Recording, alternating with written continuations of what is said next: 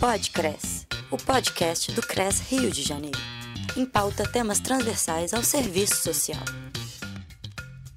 Nesta edição, a assistente social Ana Paula Cardoso fala sobre o trabalho profissional com pessoas em situação de rua em tempos de pandemia.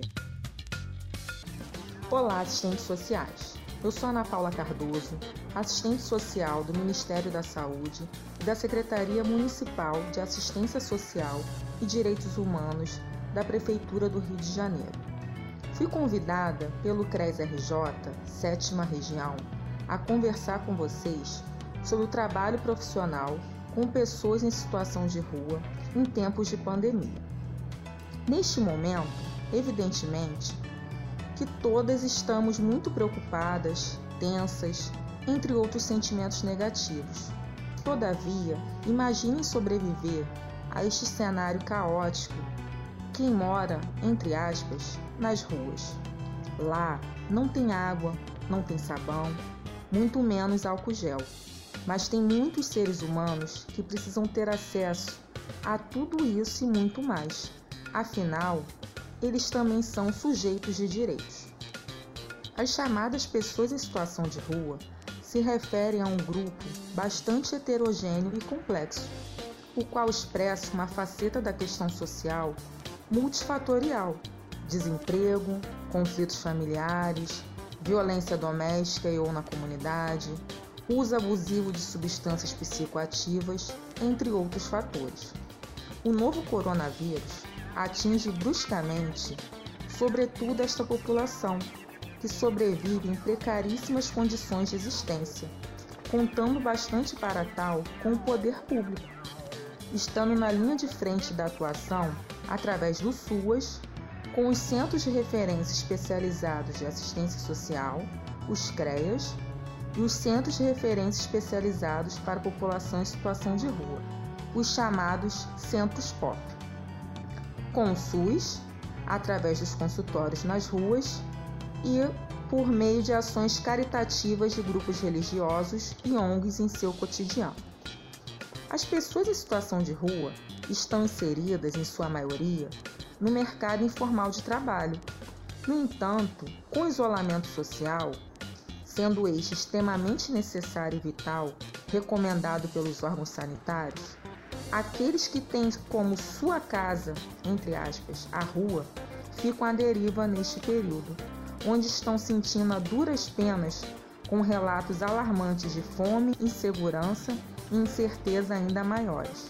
Merece destaque a economia invisível movida pela população em situação de rua. Interessante expor a fala de um usuário em situação de rua colhida em meu exercício profissional. Abre aspas. Os ricos existem por causa de pobres como eu. Ficam cada vez mais ricos. Fecha aspas. Vale salientar também estudos incipientes, inclusive em território nacional, da taxa de mortalidade maior na população negra. E sabemos a raça-cor majoritária da população em situação de rua no país. Urge um debate mais profundo acerca da necropolítica também neste contexto de pandemia. Na verdade, a pandemia do novo coronavírus, considerando que as desigualdades estão nas origens das pandemias, essa veio descortinar contradições inerentes ao sistema capitalista: desigualdade social, fome, miséria, desemprego, violência, entre outras, as quais nós, assistentes sociais, já possuímos um acúmulo teórico-metodológico, técnico-operativo e ético-político para atuar. Todavia, principalmente neste contexto, é imprescindível a garantia em especial de um princípio fundamental do nosso Código de Ética Profissional: o compromisso com a qualidade dos serviços prestados à população e com o aprimoramento intelectual, na perspectiva da competência profissional a fim de estarmos melhores capacitadas para atuar com estes usuários que tanto necessitam do nosso trabalho. Apesar dos aparelhos midiáticos tentarem repassar um ideário de que estamos todos no mesmo barco, sabemos que não estamos. Haja vista a realidade dessas pessoas. Se a vacina atual é o isolamento social, o chamamento ao fique em casa, imaginem como está ainda mais desprotegida a população em situação de rua nessa conjuntura. O SUAS tem papel de destaque na atuação com a população em situação de rua. Vale colocar ser de suma relevância também o conhecimento e a divulgação da Política Nacional para a População em Situação de Rua. De acordo com a tipificação nacional dos serviços socioassistenciais, dentre os serviços de proteção social especial de média complexidade, tem-se o serviço especializado em abordagem social e o serviço especializado para pessoas em situação de rua, para o atendimento a este público, sendo o primeiro executado pelos CREAS e os segundos pelos centros POP. Avalio que redes de solidariedade são sempre bem-vindas, ainda mais em contextos de crise. Contudo, é imprescindível ressaltar uma das diretrizes da Lei Orgânica de Assistência Social, a primazia da responsabilidade do Estado na condução da política de assistência social em cada esfera de governo. Concordo com a professora Aldaís Esposati quando expôs numa live recente que falta unidade com relação aos atendimentos no SUS, exposta nesse contexto de pandemia, onde cada município está funcionando de uma forma, seja através de fechamentos de equipamentos, trabalho remoto ou por escalas, horários reduzidos. Mas é importante destacar o aumento significativo das demandas por esses usuários, seja solicitando isenção para requerimento de segundas vias de documentação, inclusão ou atualização cadastral referente ao programa Bolsa Família, requerimento ou informações sobre o benefício de prestação continuada, o BPC, acerca de benefícios eventuais, gênero alimentícios e, sobretudo, sobre o auxílio emergencial. Cabe salientar também o aumento pela procura por acolhimento institucional desses usuários. Todavia, apesar das novas ofertas de vagas para acolhimento institucional, falando especificamente do município do Rio de Janeiro, estas vagas ainda são muito aquém das reais necessidades quantitativas e qualitativas destas pessoas, assim como quanto à distribuição de kits de higiene ofertados a ela. A vida desta população está ainda mais dura e sem perspectivas de melhoras, levando em consideração os relatos de fome, maiores dificuldades para a realização de higiene pessoal e de carência de possibilidades de sustento nas ruas, escutado nos atendimentos sociais diários. Ficar em casa e ter uma casa, para cumprir a orientação crucial das autoridades e órgãos sanitários, a fim de diminuir a velocidade da propagação do vírus, nesse tempo de pandemia, de fato, são privilégios de classe, dos quais pessoas que utilizam as ruas como espaço de moradia e ou sobrevivência não possuem, ficando ainda mais expostas aos riscos das ruas neste período. Dessa forma, medidas de isolamento social e quarentena não podem ser desassociadas de medidas de proteção social, senão as classes menos favorecidas sofrerão muito mais os impactos desta pandemia, principalmente a população em situação de rua. Não podemos continuar naturalizando a tragédia social vivida. Não podemos voltar ao dito ao normal. Este, afinal, é a essência do problema. Falando agora especificamente da operacionalização do auxílio emergencial para as pessoas em situação de rua, esta vem enfrentando diversos entraves, considerando que uma parcela significativa destas pessoas não possui documentos ou a documentação completa para tal, além de problemas acerca da regularização do CPF.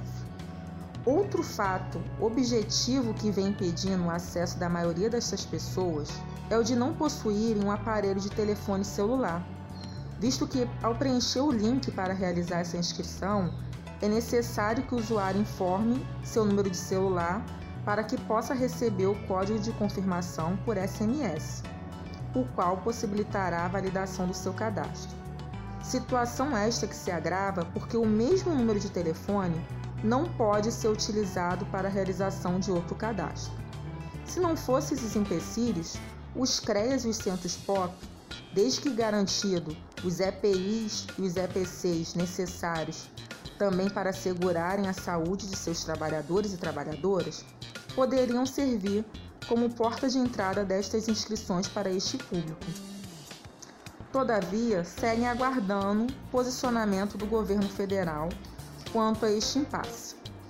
Cabe ressaltar o artigo 5 a linha G do Código de Ética Profissional, quando coloca aqui contribuir para a criação de mecanismos que venham desburocratizar a relação com os as usuários e usuárias no sentido de agilizar e melhorar os serviços prestados, sendo este um dos grandes desafios enfrentados no cotidiano profissional no atendimento a esta população. No intuito de atuarmos respaldadas em um posicionamento em favor da equidade e justiça social, que assegure universalidade de acesso aos bens e serviços relativos aos programas e políticas sociais, bem como sua gestão democrática, conforme explicitado no princípio 5 do nosso Código de Ética Profissional, uma estratégia viável para provocar e buscar o acesso das pessoas em situação de rua a este benefício é de encaminhar um documento para ciência e providências cabíveis ao Núcleo de Defesa dos Direitos Humanos da Defensoria Pública, além de realizar articulações coletivas, tais como com os fóruns permanentes sobre população adulta em situação de rua, com os fóruns de trabalhadores do SUAS e do SUS, com o Movimento Nacional da População de Rua entre outras organizações e movimentos sociais afins.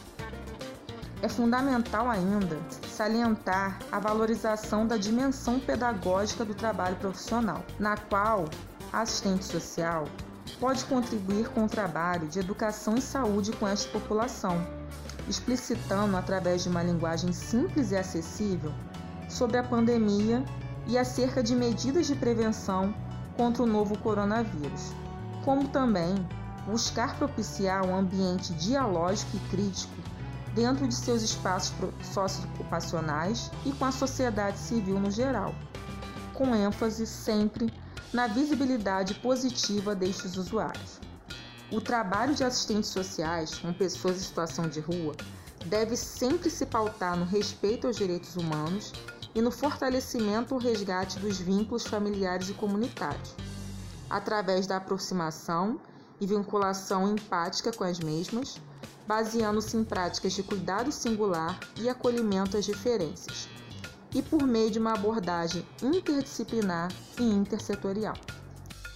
É interessante pontuar ainda a metodologia do Housing First, ou Moradia Primeiro, a qual prioriza o acesso imediato das pessoas em situação de rua a uma moradia individual, digna e segura, acompanhada por uma equipe de apoio flexível e multidisciplinar, almejando resultados efetivos de saída das ruas, com redução de custos para a administração pública, fato este de maior interesse e valia para o capital. Essa metodologia ela gera maior estabilidade no abrigamento, diminuição do uso de drogas, possibilidades mais amplas de empregabilidade aos usuários assistidos e economia para os cofres públicos, conforme eu já citei, onde se realiza uma triagem no perfil, o abrigamento em casa própria, o acompanhamento e a emancipação da pessoa em situação de rua atendida. Com relação especificamente a esta temática, avalio que um teto sem recursos não se sustenta, desaba. Sendo assim, a eficiência, a efetividade e a eficácia desta estratégia estão vinculadas diretamente com a intersetorialidade das políticas públicas, a ênfase na política habitacional e na vontade, entenda-se como interesse político em aplicar recursos para o seu êxito. requisitos estes não muito familiarizados com a realidade política brasileira, assim como com a sua trajetória de primeiro enclausurar, entre aspas, esta população, para depois possibilitá-la o acesso aos outros serviços da rede pública. Caminhando para a finalização dessa breve avaliação do impacto deste contexto dessa pandemia para o trabalho de assistentes sociais com pessoas em situação de rua, esta pandemia está servindo, dentre tantas coisas, para dar transparência para a sociedade em geral das principais mazelas produzidas pelo sistema capitalista, principalmente num país capitalista dependente como o nosso, marcado por uma profunda e histórica desigualdade social, além de provar a duros golpes a mesma e seus governantes de que suas principais armas, entre aspas, para vencer esta guerra, entre aspas também, são aqueles e aquelas que vêm sendo tão atacados e desvalorizados pelo poder público na contemporaneidade brasileira: o SUS, a ciência, a educação, em especial as universidades públicas, a arte, a cultura, o SUAS. Quero salientar a seguinte fala de um usuário ao avistar a equipe do Serviço Especializado em Abordagem Social de um CREAS no município do Rio de Janeiro. Ele disse, abre aspas, nossa casa é privacidade, fecha aspas. Nesta frase, este usuário nos leva a uma interessante reflexão do quanto seja a rua ou a cena de uso significa para esta população que as tem como seu lar e como deve ser respeitada nestes locais públicos que os percebem como privados. Há que se destacar ainda o quanto devemos redobrar nossa atenção e pensar coletivamente em estratégias de resistência nesta conjuntura pautada no medo e na incerteza, na qual se tem de um lado a contradição dos sentimentos de piedade versus ódio que a população em situação de rua gera no senso comum e do outro as ações assistencialistas, ora policialescas e repressivas, de limpeza urbana por parte dos aparatos estatais em determinados momentos, visto que se tem um contexto propício para disseminar o ideário do acolhimento. Entendam como recolhimento compulsório por causa do medo da contaminação e propagação do vírus por esta população. A nossa luta deve ser sempre pela universalização das políticas públicas e contribuir no exercício profissional em seus vários espaços de atuação para transformar esse cenário pautado no medo num campo fecundo para reflexão crítica e superação racional coletiva dos inúmeros problemas agudizados com esta pandemia. Considerando todas as questões né, abordadas nesse podcast, o contexto atual é bastante desafiador para o trabalho profissional, em especial com as pessoas em situação de rua. Mas, como qualquer contexto histórico, é permeado por enfrentamentos, entendam como resistência, contradições e possibilidades. Recomenda-se dessa forma a capacitação continuada para atuação profissional no período pós-pandemia, onde as facetas da questão social estarão ainda mais graves e complexas. Diante de todo exposto, é fundamental que nós, assistentes sociais, sigamos unidas com as nossas bandeiras de lutas do conjunto Cefes Cres, dentre as quais permanecer lutando pela revogação da emenda constitucional 95 de 2016, lutando para a valorização do SUS e do SUS e dos seus aguerridos e aguerridas trabalhadores e trabalhadoras, com inspiração no princípio fundamental do Código de Ética Profissional, defesa intransigente dos direitos humanos e recusa do arbítrio e do autoritarismo. Enfim, a luta de classes não vai acabar por causa do coronavírus, mas a gente pode mitigá-la. Esta fala foi do sociólogo e professor doutor da UERJ, Dario Souza Silva, durante uma live que ele fez recentemente sobre população de rua e a Covid-19. Corroboro com o referido professor e acrescento a necessidade de não perdermos o norte pela busca por uma nova sociabilidade, na qual não seja necessário que nenhum ser humano tenha a rua como seu local de moradia e sustento. A Prefeitura do Rio de Janeiro estava na iminência, antes desta pandemia, de realizar um censo de população em situação de rua, no qual, além de dados quantitativos, né, pensa-se em serem gerados dados qualitativos sobre essa população, que tais dados sirvam para a formulação e para a melhoria das políticas públicas pensadas para essas pessoas, que para além de muitas carências, elas também têm muitas potencialidades. Para finalizar de fato, nada melhor que mais um relato que expressa a realidade triste e comovente dos usuários em situação de rua. Abre aspas. Eu estava sentado embaixo do viaduto. Pedi um cigarro para um homem, que só olhou para baixo para desviar das fezes que estavam no chão mas não me olhou. Fecha aspas. Com esse relato, quero ressaltar um pouco do sentimento do qual essas pessoas passam né, em seu, seus cotidianos nas ruas, lutando pela sobrevivência diária. E considero que nós, assistentes sociais, temos um papel fundamental para melhorar, né, para mudar de certa forma, a visibilidade dessas pessoas, não só pelos transeuntes da cidade que passam por elas, mas, sobretudo, pela forma como o poder público lida com elas. Nunca esqueçamos, pessoas em situação de rua também são sujeitos de direitos.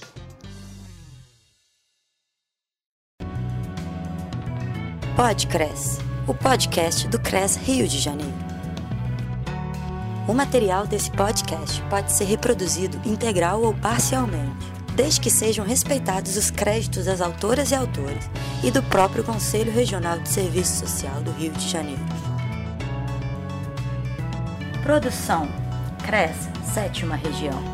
Música tema: Rio Funk, de Alex Native.